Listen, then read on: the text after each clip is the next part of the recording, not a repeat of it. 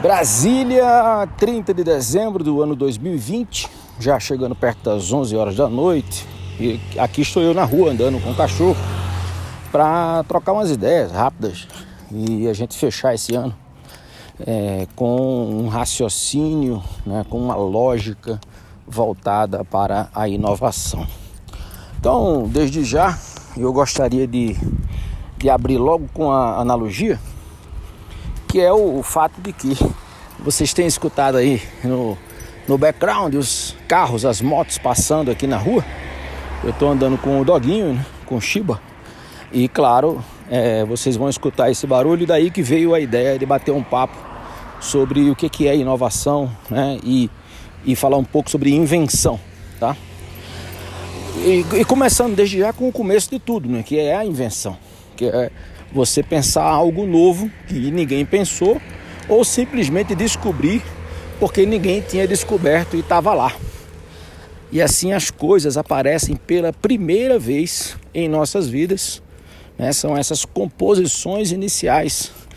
Ah, recentemente você vai ver um, um, um, uma planta né, que vai ser encontrada na natureza, mas ela estava lá.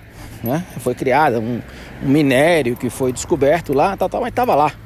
Então essas grandes descobertas parecem um, uma coisa que exponencialmente surgiu e, claro, houve ali uma invenção, como um dia foi inventado o cabide, o clipe, o automóvel, né? cada coisa que foi inventada é aí pelo homem, né? pela sua contribuição intelectual. Tá?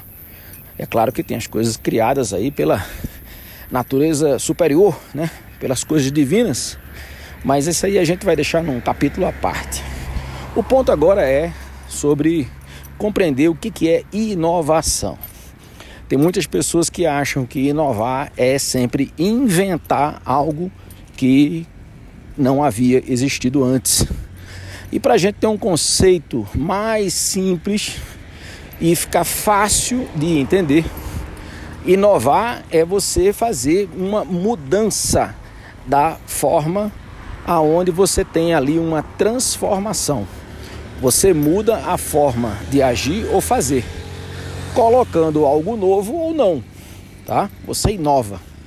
Então, se eu considerar que eu tenho um consumo de água alto durante o banho e eu vou inovar fazendo ali o fechamento da torneira durante o banho, eu mudei a minha forma, tá? Não mudei nenhum equipamento, mas tive que mudar o meu processo para fechar ali enquanto passa o sabão, o shampoo.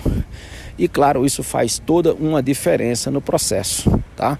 Inclusive é, diminuindo o custo da própria água, tá? Às vezes até diminuindo o tempo de, de, execução do banho com as tarefas mais bem definidas. E daí que eu quero fazer aí um, um uso do termo, né, que é o reinventar a roda. Né? Quando o pessoal fala muito sobre isso não é inovação, isso não é inovação, eu volto para as rodas. Tá? Você vê hoje os carros modernos, novos, com rodas altamente sofisticadas, tecnologicamente bem desenhadas e recortadas, raio laser e etc. E claro, a gente não tem nem 30 anos em que as rodas eram soldadas a ferro, né? em vários automóveis ainda de categorias mais populares também tem isso, tá?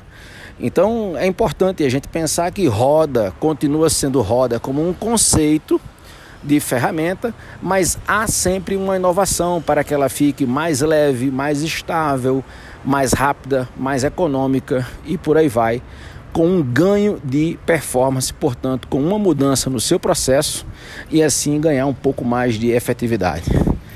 Beleza? 2021 vem aí, nós vamos precisar inovar.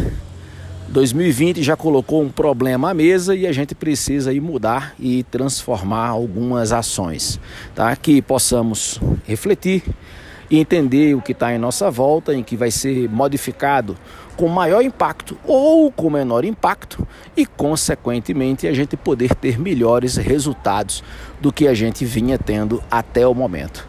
Tá joia? Fechamos 2020 por aqui. Grande abraço a todos.